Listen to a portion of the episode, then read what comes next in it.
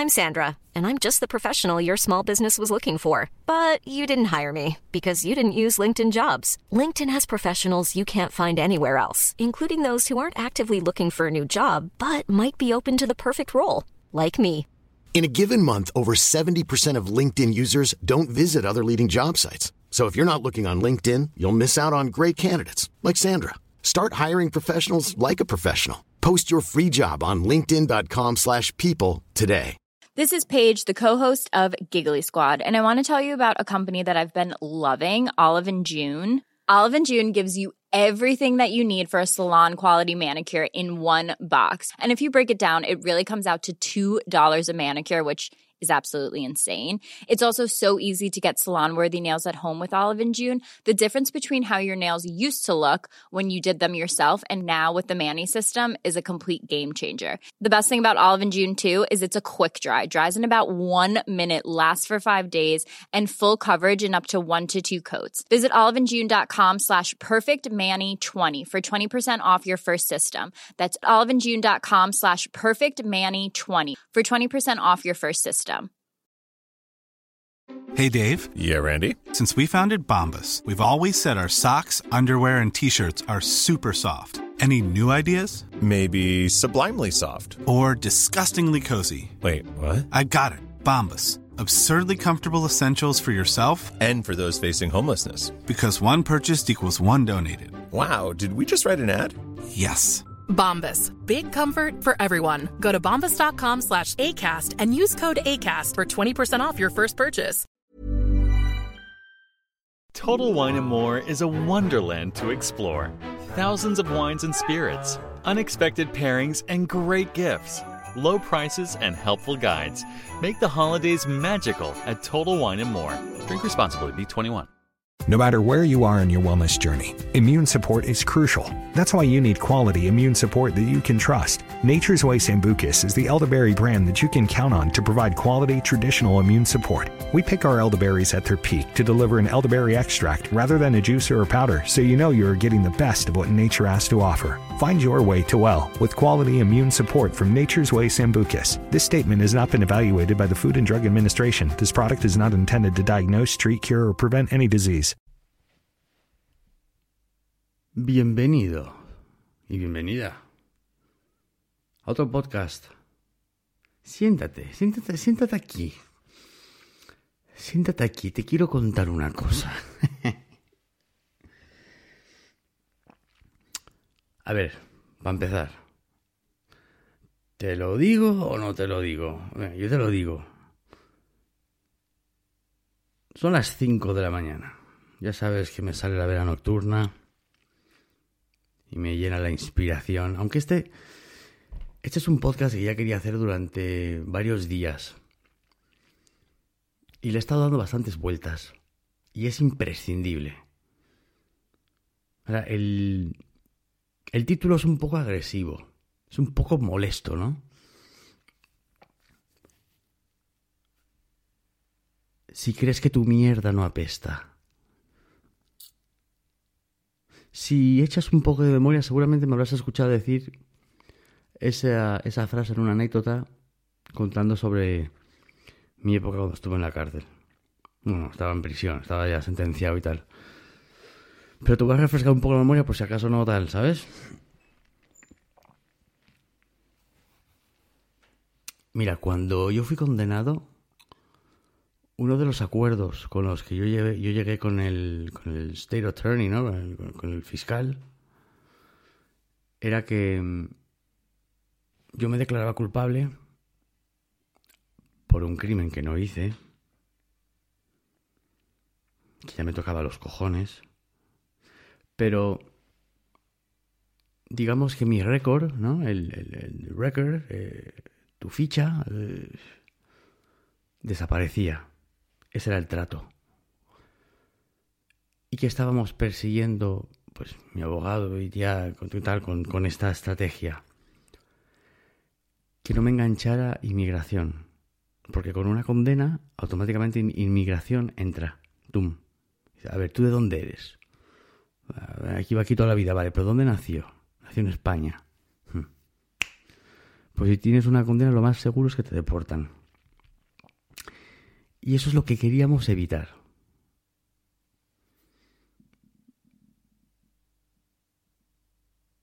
Pero claro, estoy.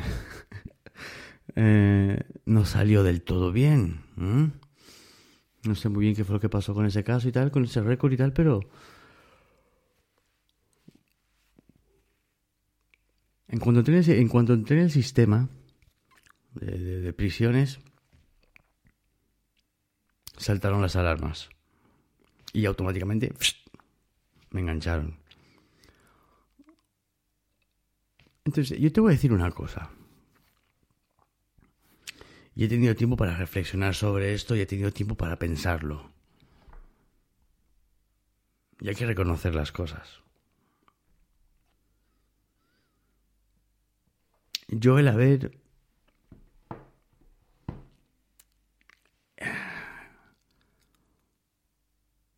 el haber sido condenado por algo que no hice, con las medidas tan, extremas que se aplicaron en mi caso, yo no lo ingerí del todo bien. Entonces yo era todo menos un preso modélico.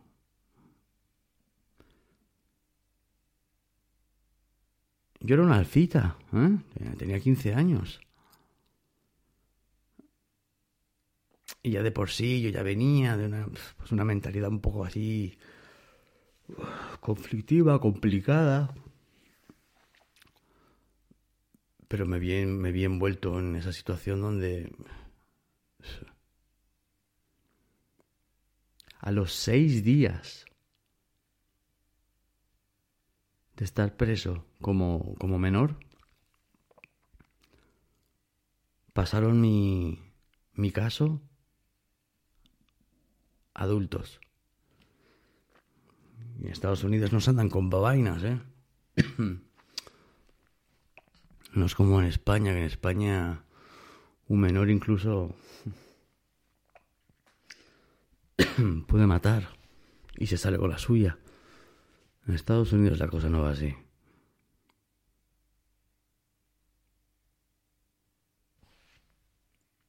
¿Tú sabes lo que es verte con 15 años en Miami-Dade County Jail. Y mm, sí, mm, sigue siendo menor y te están procesando como adulto, pero sigue siendo menor, por lo que te tienen aislado.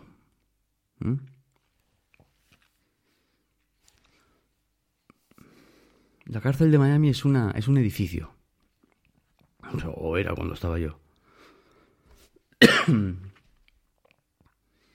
Iba por plantas. Pues los menores condenados como adultos estábamos en la planta 10. Escúchame. Eso era... Eso era entrar en el infierno. Porque los menores, pues ya sabes, no tienen esa tranquilidad que ya uno tiene cuando es un poco más adulto, más sereno. No piensas mucho en las consecuencias.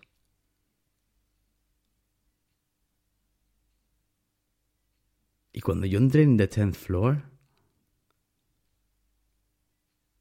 íbamos con nuestra propia ropa, la ropa de la calle. Entonces, si tú caíste preso con unos vaqueros así un poco tal, unas bambas, lo que sea,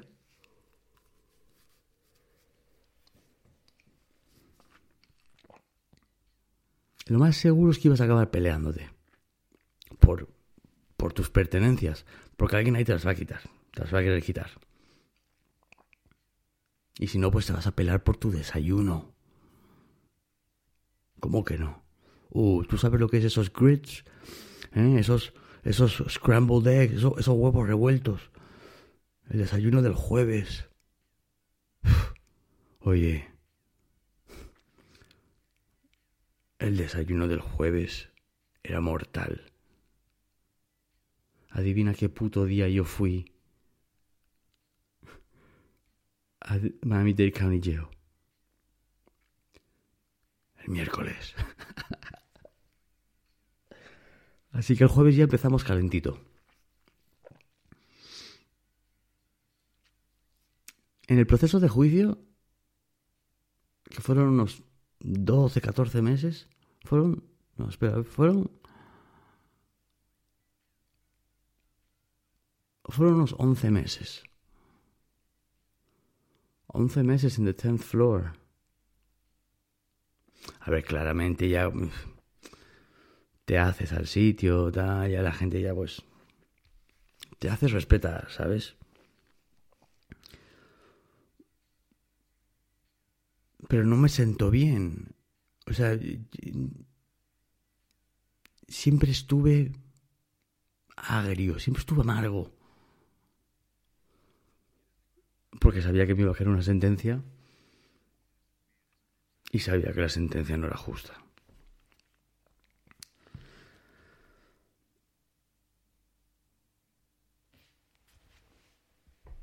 Pues yo me declaré culpable y resulta que, bueno, pues no tenía que...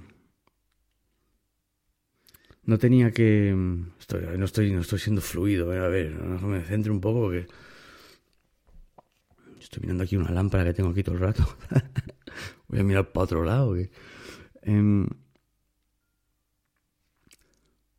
en fin, yo me declaro culpable. Me sentencian a casi seis años en prisión y tal. Y me ponen eh, que como una conducta pues se puede reducir el tiempo, ¿vale? O sea, si tú te portas bien un mes, mm, la historia está, la historia va así. Tú cuando estás en sentencia, mm, tu fecha final, pues pongamos enero de 2020. Pues si tú hoy te, si este mes te portas bien, se restan 10 días del, vamos a ponerle 20 de enero del 2020. Entonces, si te portaste bien y, conseguiste lo que se llama gain time, que es como se llama, tiempo de recuperación, pues tú recuperas esos 10 días. Entonces, haces una carrera hacia el medio. Más o menos, ¿no? No es muy equilibrada, pero bueno. Ahí tiene que haber hecho quizás tres años y medio, un poco más, quizá casi tres años, nueve meses, tres años, diez meses, por ahí quizá. Hmm.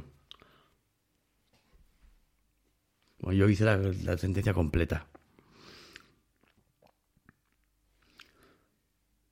La hice completa, pero porque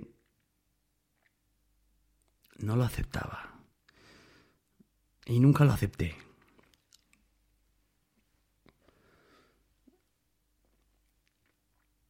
Entonces, bueno, yo era de los más jóvenes en las prisiones de adultos, ¿vale? Y cuando me pilló lo de inmigración para hacerme el juicio, porque claro, tú después tienes un juicio. Cuando me pilló inmigración para hacerme el juicio, me trasladaron.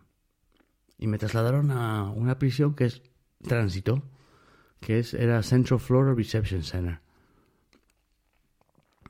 Esto ya lo he contado, pero bueno, es un sitio donde tú vas, te hacen, pues, bueno, te hacen unas pruebas, te hacen una orientación, intentan un poco, pues, ver de qué palo vas, eh, si estás medio pirado o no, para, pues, un poco, pues, administrarte medicación, que administrarte medicación, mm, a ver a qué prisión se te manda, y tal y cual, ¿sabes? Es el sitio donde distribuyen. Normalmente estás ahí un mes o dos meses. Y después ahí están los permanents, que son los presos que están condenados, pero que ellos están en esa prisión de forma permanente, porque los presos son los que llevan a prisión.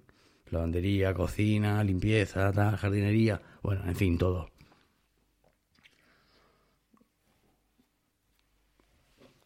Entonces, claro, yo estuve ahí bastante tiempo, ¿eh? Unos seis, seis, ocho meses quizá. bueno, se me cogía cariño, ¿no? Había guardias que me cogían cariño, ¿no? Pero bueno. Había una psicóloga y a su vez estaba casada con un sargento. Y ese sargento estaba pues en el módulo de donde estaba yo, después había otro sargento. ¿Mm? Y bueno, voy a decir el nombre porque un poco... Sergeant Bruno. Sargento Bruno. Y me apreciaba y tal, ¿sabes? Y yo... A ver, bueno... Hay un trato, ¿vale? Claro, yo ahí llegué en un punto en el que la gente ahí estaba dos meses, como mucho, y después se iban a la prisión, la que se llamaba la prisión definitiva. Y estar ahí en tránsito tiene cosas buenas y cosas malas. Lo malo es que, claro, cada dos meses entran presos nuevos. Entonces, la posibilidad de que salten chispas es continua. Lo bueno es que estás ahí más de la cuenta y pues, quieras que no, los guardias al final te acaban cogiendo a precio. Un poco. Había una guardia, una mujer, se llamaba Officer Hawkins, y era chiquitita, casi me la tiro. sí, sí, sí, sí, llegó, un punto en el que ya ahí, ahí había ya... O sea que yo ahí ya tenía 16 para 17 años que antes había pasado por South Florida Reception Center, porque yo fui condenado a Miami. Y. Bueno, en fin. Cuando me enganchó inmigración, ¡fum! Me llevaron directamente para Central Florida.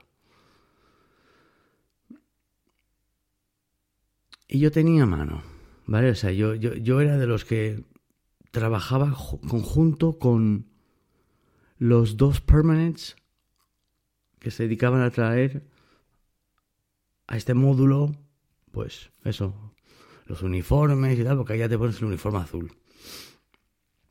Y los permanents van con el uniforme blanco. Es la forma de distinción.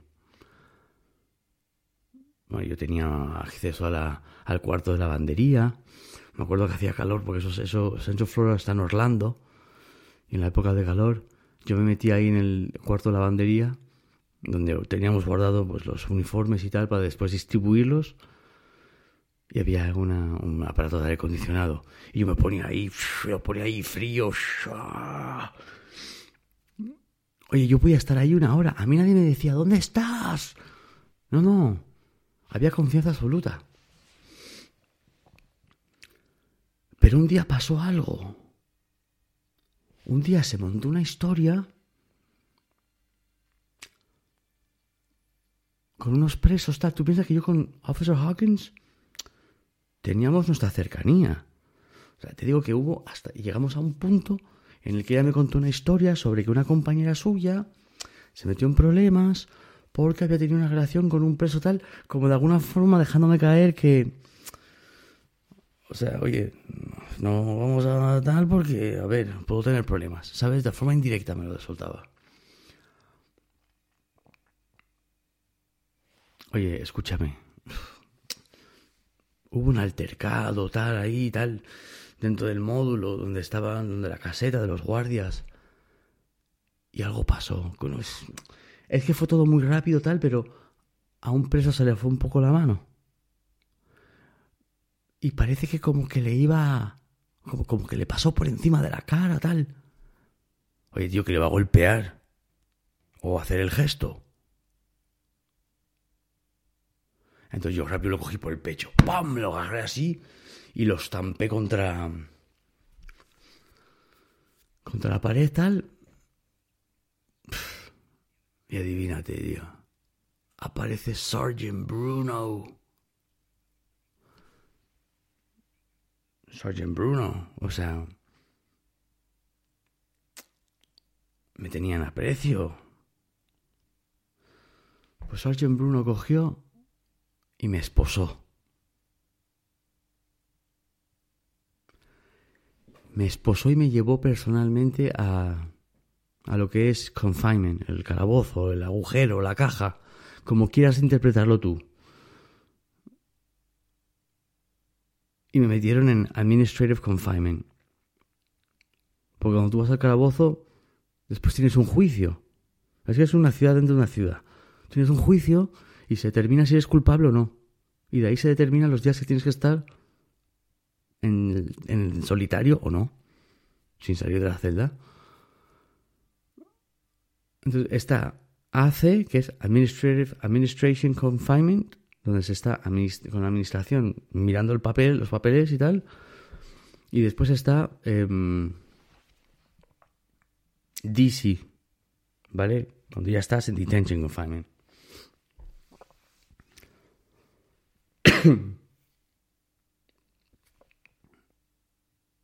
Y cogió el puto Sargent Bruno y me llevó al calabozo. Y estuve ahí. Em, a ver, yo fui un clásico de los calabozos, ¿eh? No sé, quizás tuve 15, 20 días. ¿Vale? Después apareció por ahí un capitán y cogió y dijo, venga, saca todos estos fuera. Porque tampoco había un cargo contra mí. No, tal. Y salgo para afuera. Y nos llevan otra vez pues al módulo tal, ¿vale? Y rápidamente me vio el, el otro sargento, no, el Bruno no, el otro. Me vio el otro sargento tal y me vio Officer Hawkins. Y rápidamente, bueno, en cuanto nos contaron y tal, que hacen el, cuento por la mañana, ¡boom! A mí ya me vieron la celda. Yo salía, porque yo era el que... Yo era houseman, ¿vale? Yo me encargaba pues de barrer, de fregar. La gente se mataba por ese puesto. Porque quieras que no, te daba una libertad, te daba un, un respiro de estar ahí dentro, en esa puta celda. Oye, tres metros por cuatro metros. Con todo lo que hay dentro, las literas, dan, el inodoro que va unido con el lavamanos, o sea, el inodoro con el váter.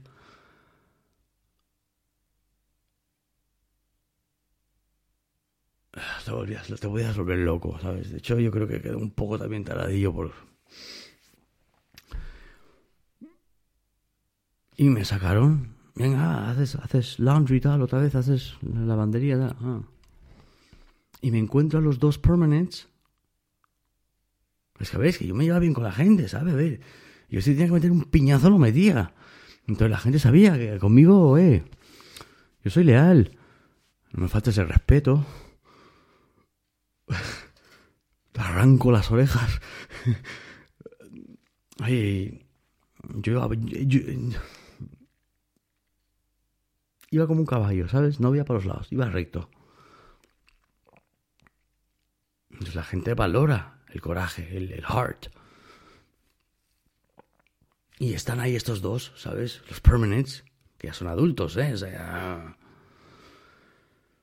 ¿Y tú sabes lo que me dice uno de ellos? Buah, tío, es que no me lo olvido. Es que mira, me quedo callado y lo escucho.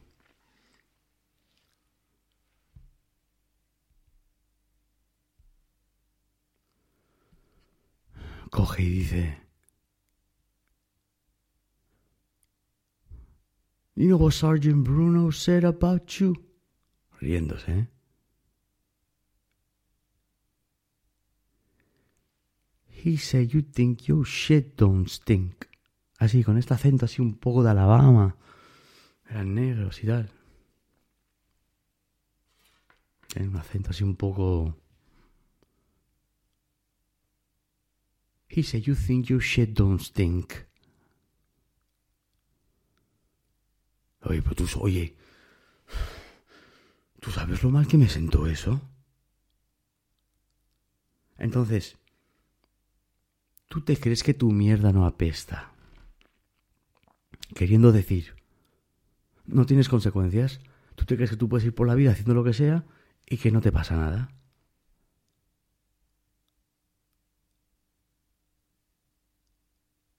Y es que me puse furioso.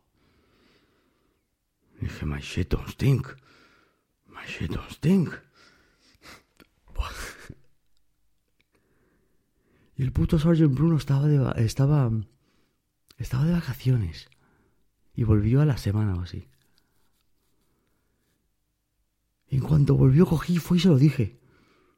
Hey, Sergeant Bruno, what's up? Listen, man. Why you say that, man? O sea, ¿cómo te permites decir eso de mí?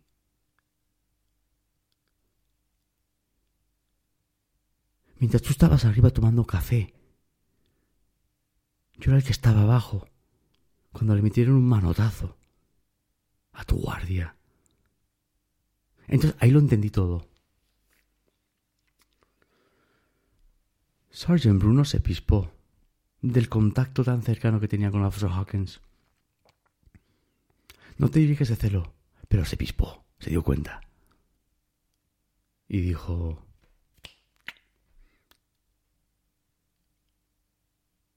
Voy a hacer ejemplo.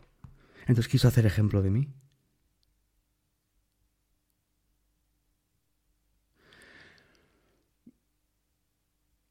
Quiso de alguna forma decir aquí mando yo, ¿sabes? Aquí yo, yo soy el macho, tal.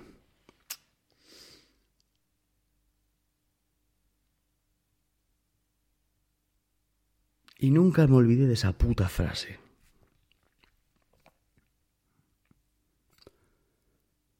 Y ahora esta frase te la tiro a ti aquí.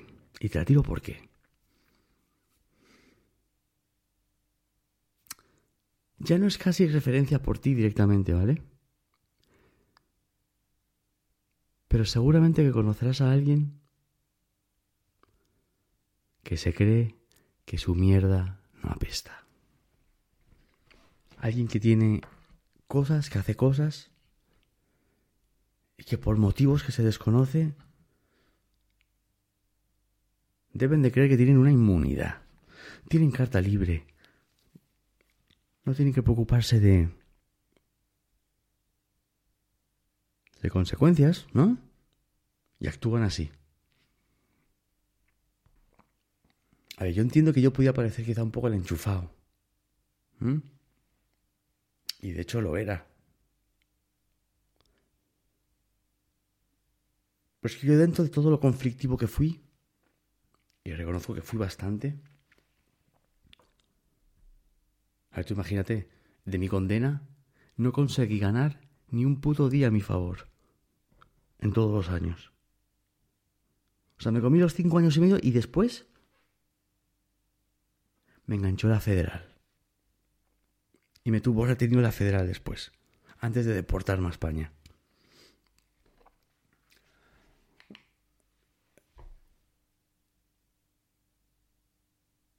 Entonces tú seguramente conocerás a alguien que yo he conocido más de uno, ¿eh? Que se debe creer que su puta mierda no apesta. Debe de creer que es especial. Debe creer que puede hacer cosas que te puedan ofender, que puedan resultar insultantes, ofensivas.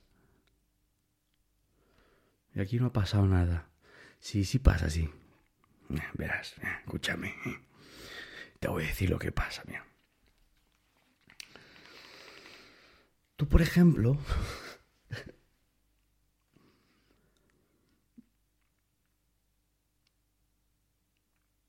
en un momento de indignación, pues un agarre de yugular es un momento.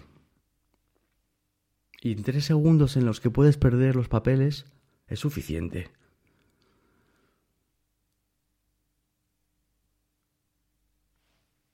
Pero si tú tienes presente esta frase, dirás, espera, en un día normal, a este personaje lo reviento. O dirás, este hay que poner en su sitio, hay que cantarle las 40. Pero ahora te acordarás de que Mira este puto mendrugo. Se cree que su puta mierda no apesta. Y lo más seguro es que se lo digas. A él, a ella, a quien sea. Porque ya sabes.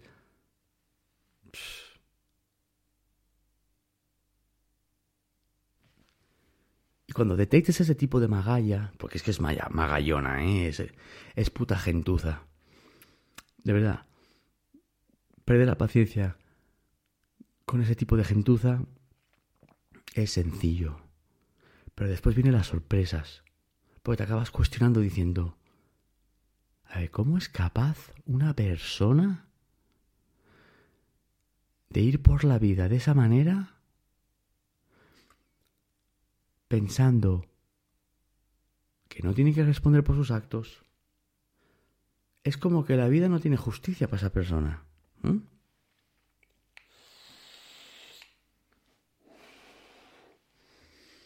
Echando un papelito, ¿eh? Echando un papelito. A ver, sé que hay alfitas que me escuchan. Recuerda, déjate de historias. No fumes y mucho menos vapear. ¿Eh? No nos avergüences a los alfas. ¿Eh? Sé merecedor de convertirte en alfa. De alfita a betita hay un pasito. Toma notita. Estoy poético. ¿Qué hora es? Cinco y media de la mañana.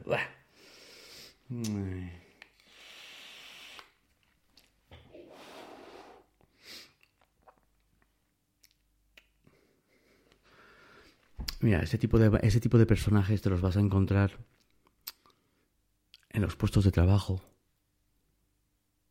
Te los vas a encontrar en, sobre todo en sitios donde tengan un cargo superior al tuyo, que sean tus encargados, tus jefes, tal, puf, cuidado.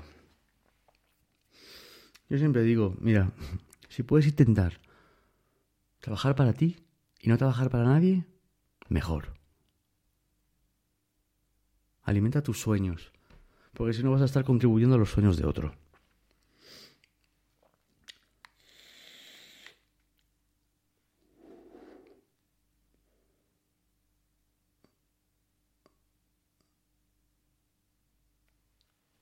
Tú dirás, ¿a dónde coño vas con todo esto?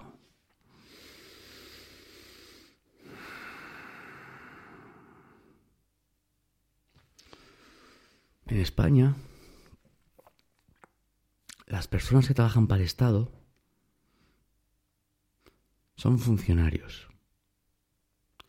Los que trabajan en correos, hospitales,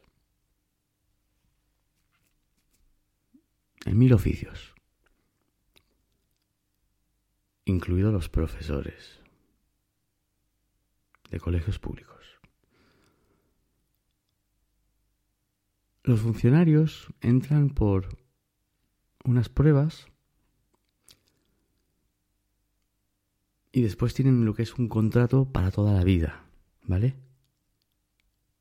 Salvo algo muy excepcional, nadie los va a echar de ahí.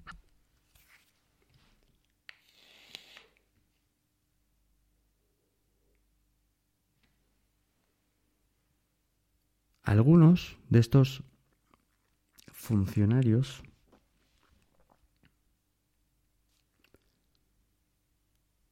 se creen que su mierda no apesta.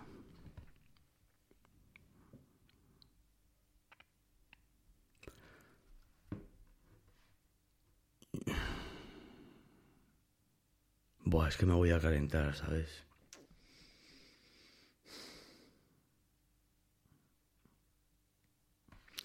Voy a intentar no calentarme.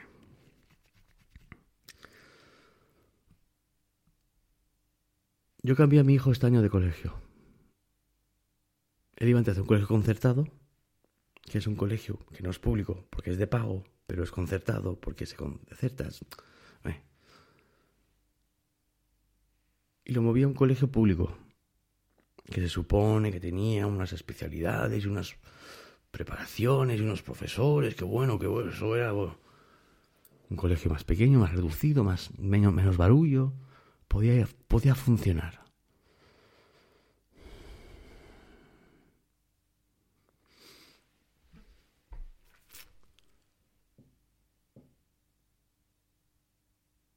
El primer día de cole ya hubo movida. Y hubo movida con un niño pero hubo movida con una profesora. me hizo un comentario desafortunado que no es necesario repetir, que me la sangre.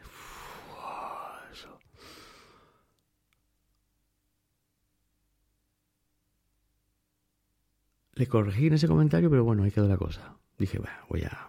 El primer día, vamos a... A los pocos días hubo otra situación. Por visto había un niño que tenía problemas de conducta. Y le cogió celos a mi hijo. Entonces quería joder a mi hijo.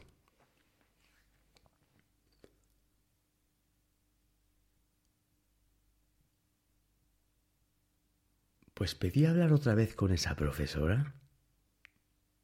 A los pocos días, ¿eh? Llevo una semana o dos. Acabamos de empezar el curso. Y vuelva a patinar la mujer, está conmigo, me vuelve a decir el mismo comentario desafortunado que me dijo el primer día, que ya le reproché, me lo vuelve a decir con acento, con carácter. Como que su mierda no apesta. Vamos.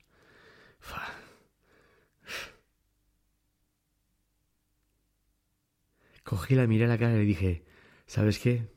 La acabas de cagar. Porque se me puso torete, ¿sabes? Se me, se me embalontonó, ¿sabes? Encima una, una mujer así grande y tal. Pues que se piensa que, que te vas a enfrentar a mí. Te dije que ese comentario es desafortunado y es ofensivo. Bueno, bueno, bajó la directora y el secretario corriendo de arriba. Tranquilo, ya me encargo yo, ya me encargo yo. Y se puso a hablar conmigo tal y cual. Dije, mira, prácticamente me habéis convencido para que caiga mi hijo aquí. Me habéis pintado esto como que era el color de rosas. Tomé la decisión y ya el primer día hemos empezado mal. Y la situación sigue mal. O se corrige la situación inmediatamente, o me vais a tener aquí todos los putos días y no voy a venir de buenas maneras.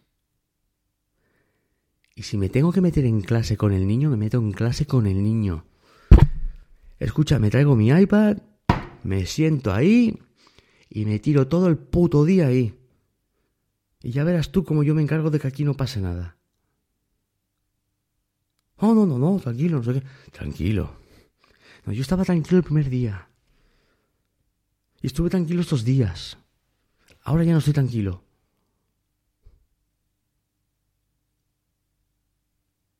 Pues a los días, boom, se vuelve a liar.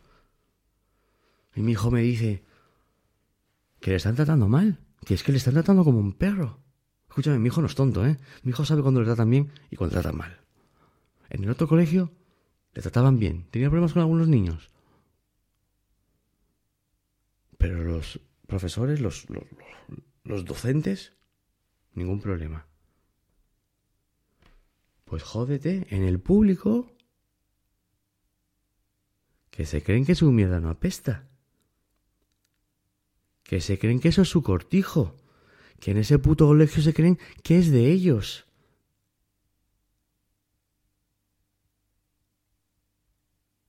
Y eso es una sensación que me dio ya.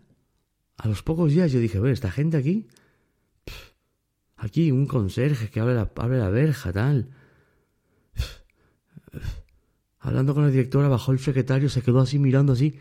Que es que yo dije, madre mía, tío. Yo pensé, al final, mira, estoy tratando con mujeres, pero al final tengo a este, este va a cobrar. Ella me empezaba...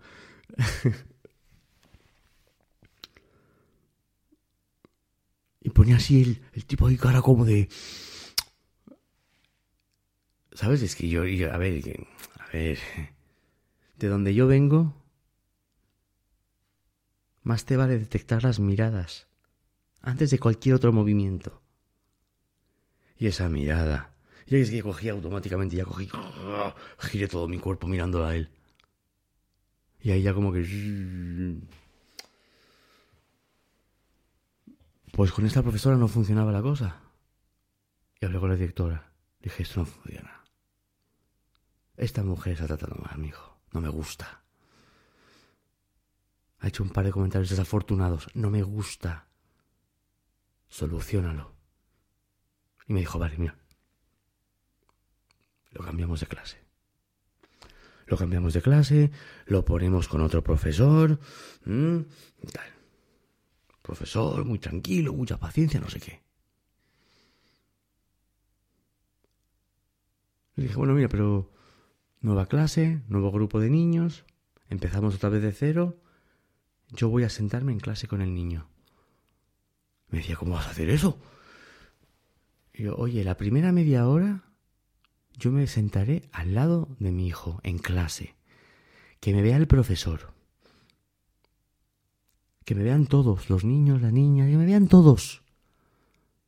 Y así también les puedo meter una, una repasada y ver cuál puede ser el posible nuevo conflicto del que hay que, hay que prevenir. Bueno, bueno, es un caso excepcional, tal. Vamos, al igual vas a decirme tú a mí que no. Bomba. Entré en clase. Y estuve ahí los primeros días, ahí. Ah, media hora, ¿eh? Y de buen rollo, ¿eh? A ver, yo intentando ser simpático, intentando caer bien, intentando... Tal, no sé qué, ¿sabes? El padre moderno, ¿no? Para que los dos niños dijeran, no, qué guay, ¿sabes? Lo que se hace por un hijo, ¿eh? Pues este profesor empezó ya con... No sé, cuando tú te vas de clase, pues... El niño ya no quiere hacer nada, tal, ¿sabes? El otro día tiró todo al suelo, no sé qué.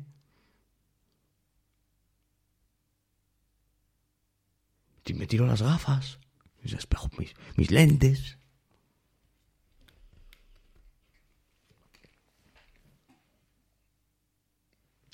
Empezaban a haber problemitas. Pues hubo un problema con un niño. Y un niño estuvo tocando los cojones a mi hijo. Y mi hijo al final se cansó. Y eso es lo que, lo que me temía. Mi hijo siempre fue muy pacífico tal, pero es que yo dije un día se va a cansar de que le hinchen las pelotas. Y va a decir, hasta aquí hemos llegado. Y va a empezar a repartir. Y ¡bumba! Aquel niño le metió... ¡Va, va, va, va, va! Y cogió el profesor el templado, el tranquilo, el paciente, el funcionario que trabaja para el Estado con un contrato para toda la vida que se cree que su puta mierda no apesta. Y agarró a mi hijo, lo zarandeó del brazo. Y, mi hijo, en esta que estaba todo cruzado de cables, empezó a pegar al profesor. ¡Va, va, va!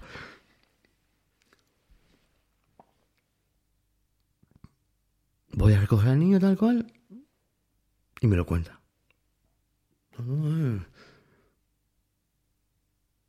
Me pegó a mí y todo. Y a mi hijo me estaba diciendo, no me lleves más al cole, no me lleves más al cole, no me lleves más al cole. Y es lo que me decía en el otro cole.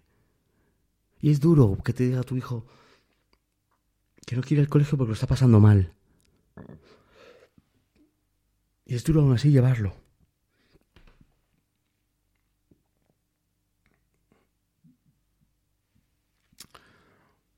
Salió llorando, salió atacado de los nervios, una crisis que tenía tal y cual. Venga, lo calmé, lo relajé.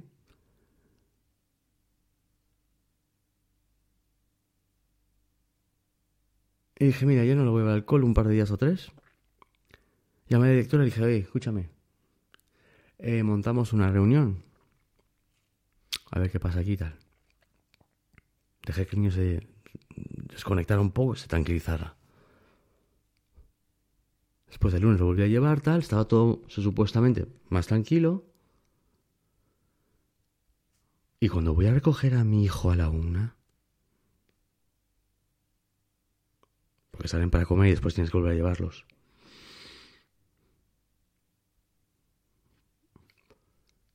Mi hijo está de los nervios. Está de los nervios y le coge y me, el profesor me ve. No, no, un momento, ahora subiremos a dirección para hablar, tal. Y estoy en mi coche aparcado ahí en la entrada, ¿sabes? Y digo what happened? ¿Tú sabes lo que me dijo mi hijo?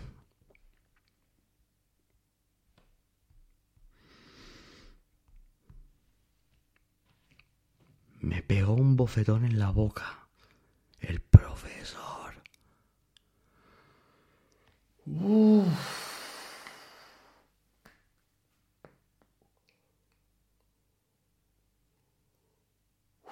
Dios.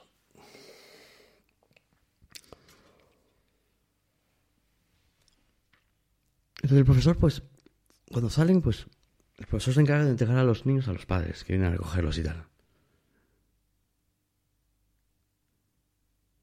Lo cogí y le dije, oye tú, ¿tú le has puesto la mano encima a mi hijo, tío? No, no, un momento, yo te lo explicaré, vamos a hablar tal cual.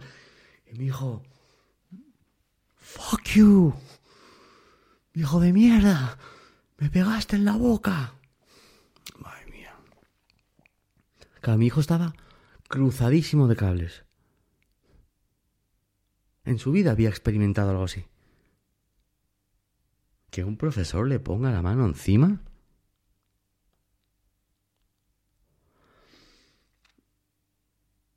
Entonces yo dije, a ver, vamos a calcular la situación antes de que coja este hombre y lo cosa patadas ahora mismo. A ver, A. No quiero que mi hijo me vea pegándole una paliza al profesor, porque le va a impactar. Vale. B. Hay mucha gente por aquí, hay mucho barullo, muchos niños, muchos padres. C será algo ilegal. Hasta cierto punto. Aunque más ilegal es para mí que pegues a mi hijo. Eso sí, eso es ilegal, no. Eso es pecado capital. El problema que te buscas con un tipo como yo es inmenso, es la ruina. Entonces, le dije, mira, no, no, no vamos a ir a hablar arriba dirección, porque tengo al niño muy alterado, voy a meterlo en el coche y te vienes ahí conmigo donde el coche y me explicas lo que ha pasado. No, bueno, a ver, es que le dije, mírame a la cara. Acaba de repartir a estos niños a sus padres. Mientras yo intento tranquilizar a mi hijo, te espero fuera de mi coche y vienes y me cuentas lo que ha pasado. Y la mirada de Terminator que le tuve que estar tirando.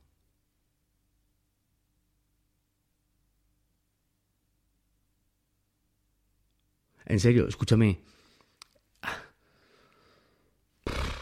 Es que lo reviento. Es que lo reviento. Es que le empiezo a meter cañonazos por las costillas que no le dejo ni una en su sitio.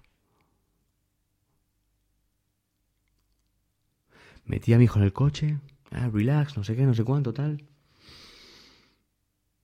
Y me quedé esperándolo. Y vino.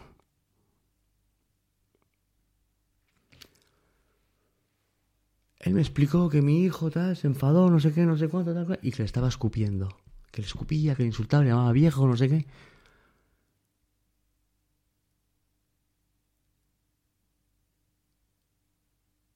Qué bueno que perdió la paciencia.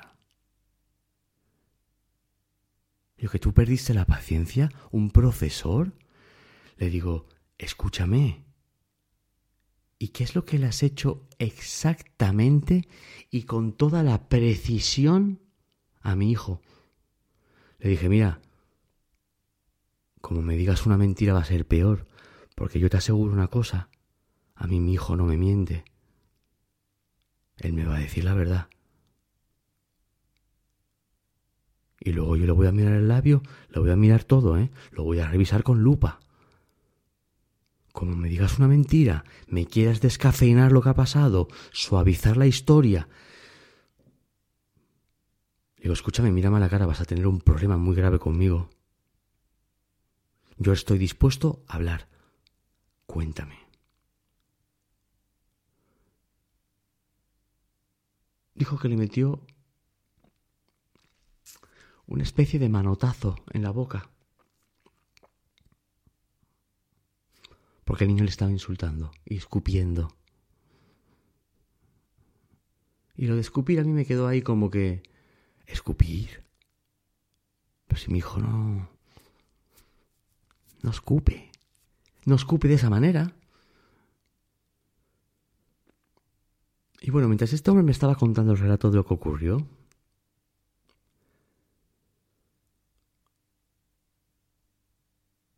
yo ya tenía a mi hijo, mi hijo en el coche, ¿eh? Escúchame. ya no había nadie. La gente se iba. No había nadie. O sea, mi plan A, el niño en el coche. Mi plan B, que se vaya la gente. Estamos en plan C.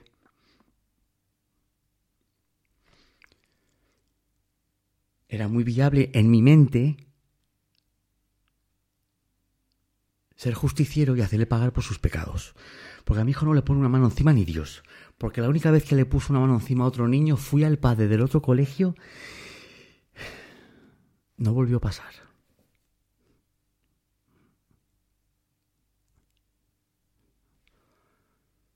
Y lo único que salvó a este hombre de no llevarse por lo menos dos buenos que tú le dices, ¿metiste un abrazo a mi hijo en la boca? Bueno.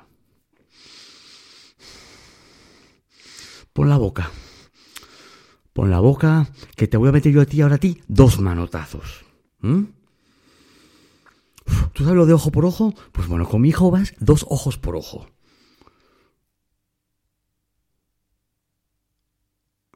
Y lo que le libró es que... Ah, bueno, a ver. Tampoco es tonto el tipo, ¿eh? Estás hablando con el padre, al que supuestamente acabas de agredir a su hijo. Como no vayas con tacto y pies de plomo, te va a reventar. Yo creo que incluso se dio cuenta de la encerrona que le hice, porque dijo, hostia, este me llevo para aquí, para su coche, por la parte, porque lo puse por, por la parte que tapara el coche, ¿sabes?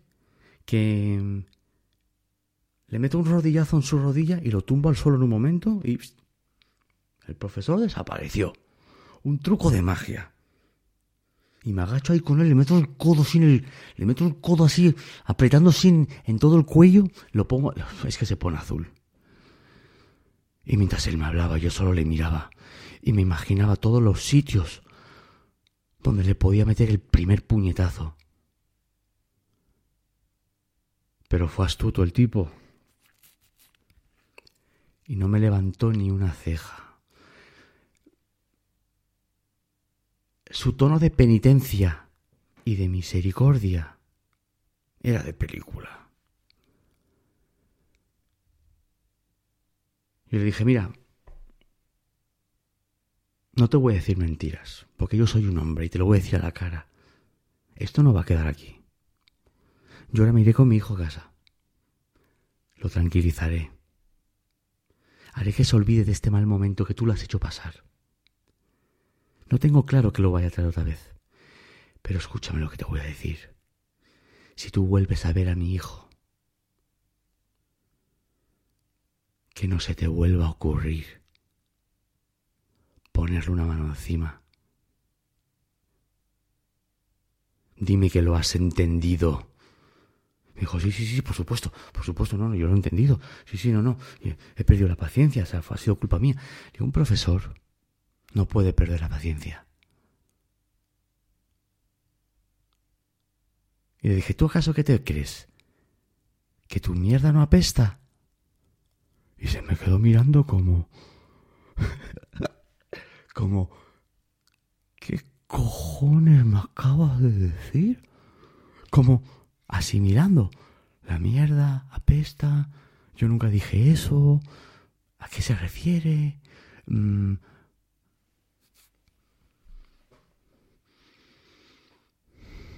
¿Qué te crees? ¿Que tu mierda no apesta?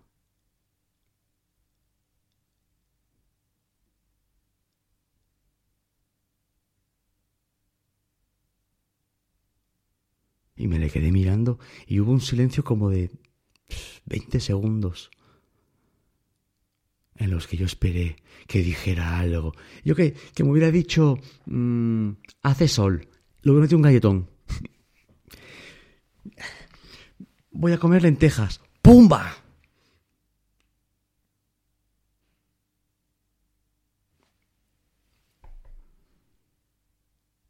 ¿Qué te crees que tu mierda no apesta, hijo de la gran puta?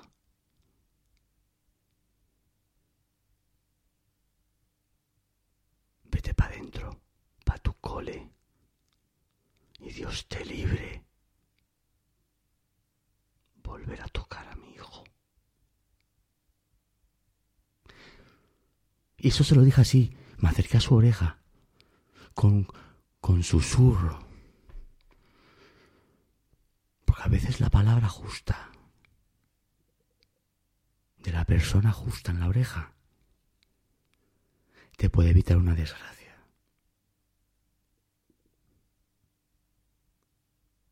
Así que vete. Porque vas a hacer que me arrepienta de no hacer lo que quiero hacer.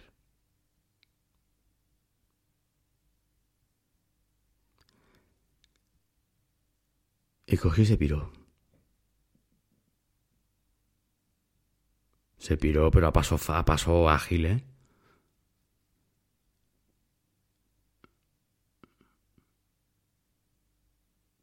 No he vuelto a llevar a mi hijo al colegio. Llevo una semana. Una semana y algo sin ir. Ahora estoy en trámites, unos trámites complicados, porque bueno, colegio público, tal, ¿sabes? Ahí se quiere meter, pues, inspección, se mete servicios sociales, eso no se metía en el colegio concertado. Entonces yo hablé con todo el mundo, le dije, mira, escuchadme una cosa. Quiero que me volváis a meter a mi hijo donde estaba. Porque la mal asesoramiento, la mala práctica que han tenido estos no profesionales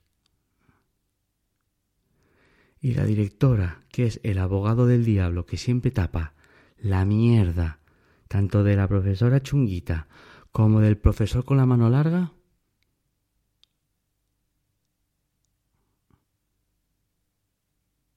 a mí no me vais a obligar a llevar a mi hijo al matadero.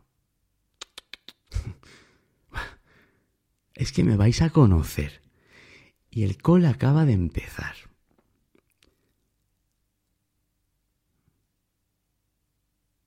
Y ahora estamos en eso. En trámite tal. Porque mi hijo ahora se está durmiendo tarde, tal. Porque, claro, mañana no va al cole. ¿Y por qué no va al cole?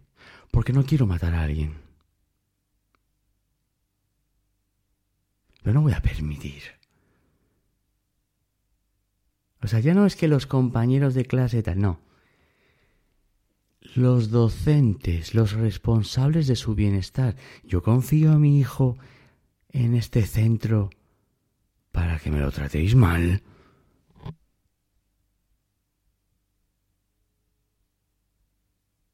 Que, tío, es que... En serio, que es que quemo el edificio un día. Que no. Fuera. Hay gente que se cree que su miedo no apesta. Se cree que pueden actuar por ahí libremente. Sin consecuencias. Escúchame. Escúchame bien. No lo permitas.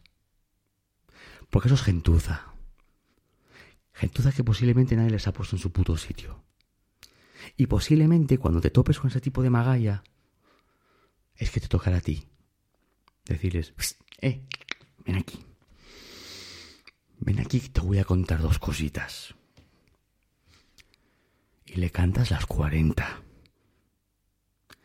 Y le metes el preaviso antes del aviso del zambombazo.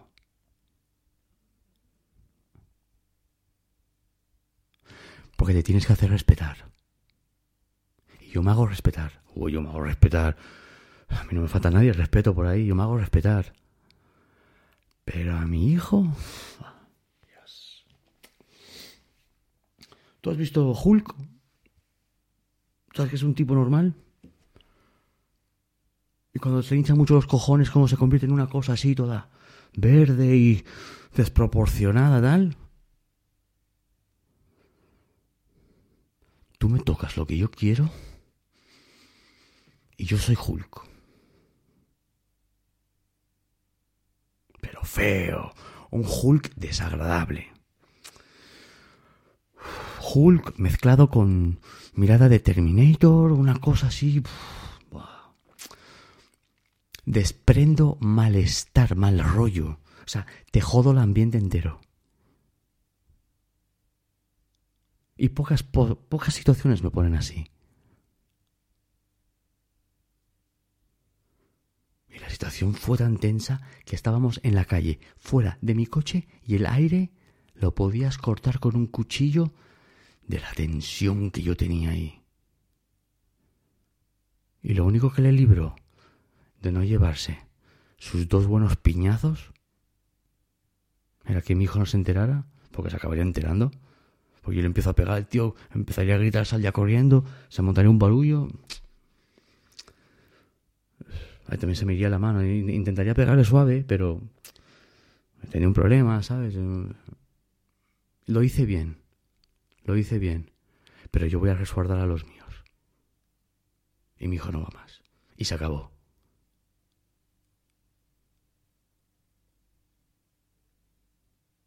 Y estos días, pues espero que se resuelva esa situación y que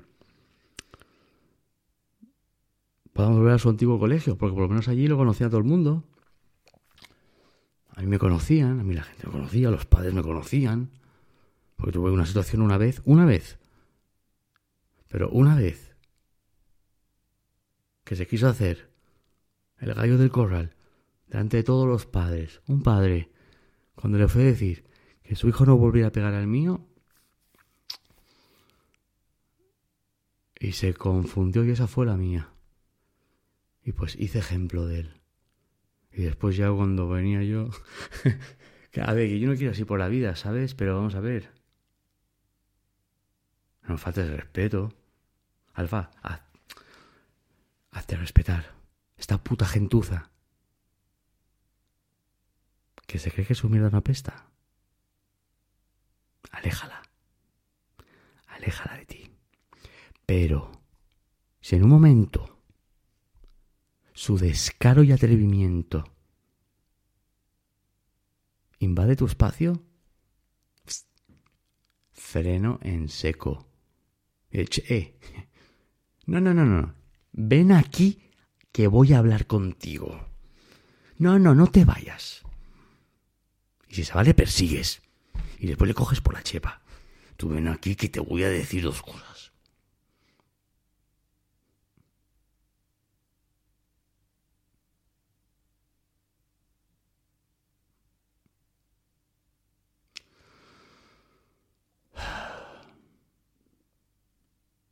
Increíble como cuando estuve preso, de una frase, hasta el día de hoy, la he arrastrado de esta manera.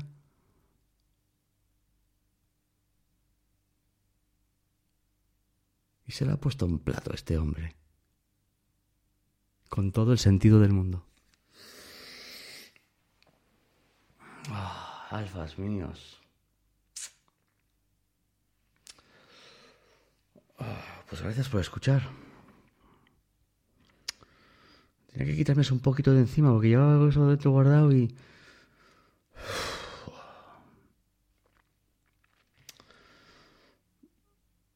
Quédate con esa lección, ¿eh? Está tan loro, porque más ese tipo de personas están por todos lados. Y los actos tienen consecuencias.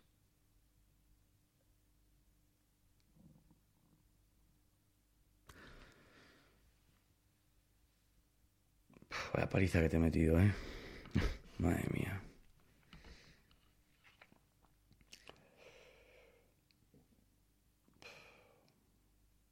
Vaya paliza que te he metido. Gracias por escuchar.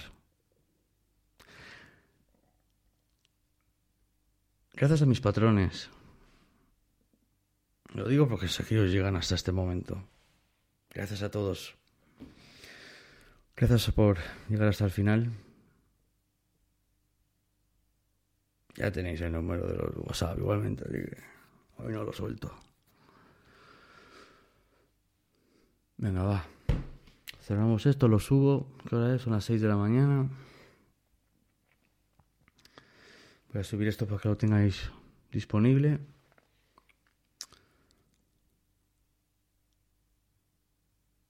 Tenemos una conexión, ¿eh? Aquí hay algo, ¿sabes? Tenemos algo que nos une, que nos conecta.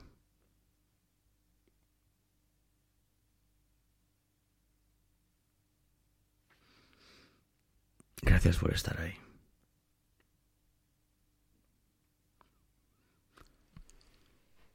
Siempre fuertes, ¿eh? Fuerte ante situaciones como esta. Siempre fuerte, siempre firme, siempre...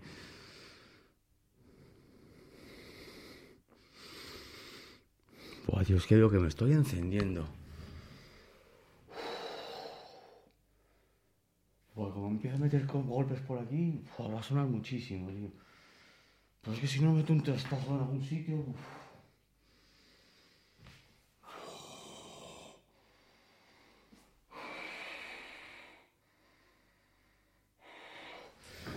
que te juro que es que yo lo reventaba. Lo reventaba.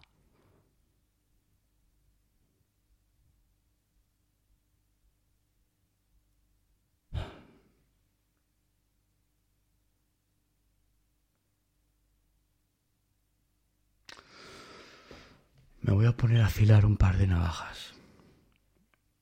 Eso me tranquiliza. Y cambiar alguna resistencia de esas cosas de vapear. Meter algodón, tal. Toda tontería, pero me, tranquiliza. Y subir el audio sabiendo que tú lo tendrás a mano y que te ayudará. Me reconforta. Porque soy capaz de ir en tres horas al colegio a esperar en la puta puerta. Y decirle, ¿sabes qué? He cambiado de opinión. Vas a pagar.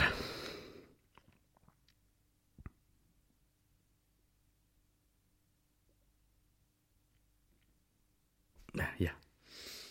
Ya, ya, estás, ya empiezas ya a desorbitar y ya empiezas. Ya empiezas.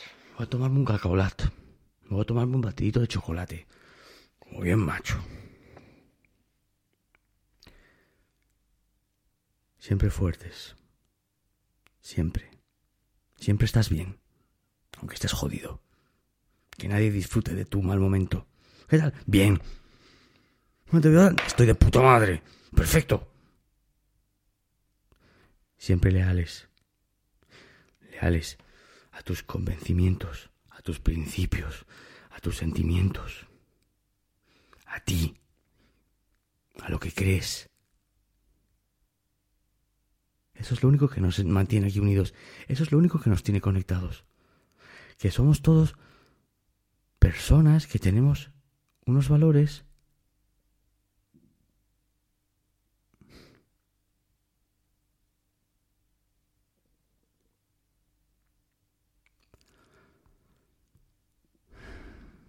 Eh. Y como siempre, alfas a muerte. ¿Sabías que el nuevo Nissan Rogue 2021 es el vehículo con más tecnologías de seguridad estándar en su clase? Como RAB, para ayudarte a detectar objetos estacionarios en la parte trasera de tu Rogue. ¿Qué significa RAB? Algunos dicen que Rear Automatic Braking, pero para mí es realmente algo bárbaro, o realmente una ayuda bacana, o recursos automáticos brutales. El nuevo Nissan Rogue 2021, con más tecnologías de seguridad estándar en su clase.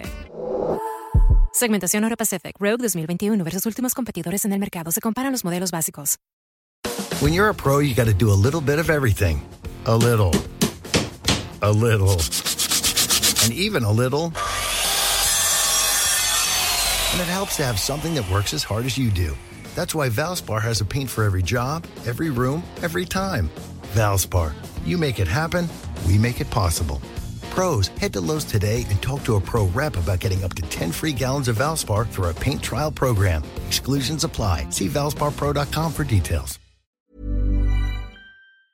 Mom deserves the best, and there's no better place to shop for Mother's Day than Whole Foods Market. They're your destination for unbeatable savings, from premium gifts to show-stopping flowers and irresistible desserts. Start by saving 33% with Prime on all body care and candles. Then get a 15-stem bunch of tulips for just $9.99 each with Prime. Round out Mom's menu with festive rosé, irresistible berry chantilly cake, and more special treats. Come celebrate Mother's Day at Whole Foods Market. Hey, it's Danny Pellegrino from Everything Iconic. Ready to upgrade your style game without blowing your budget? Check out Quince. They've got all the good stuff shirts and polos, activewear, and fine leather goods, all at 50 to 80% less than other high end brands. And the best part? They're all about safe, ethical, and responsible manufacturing.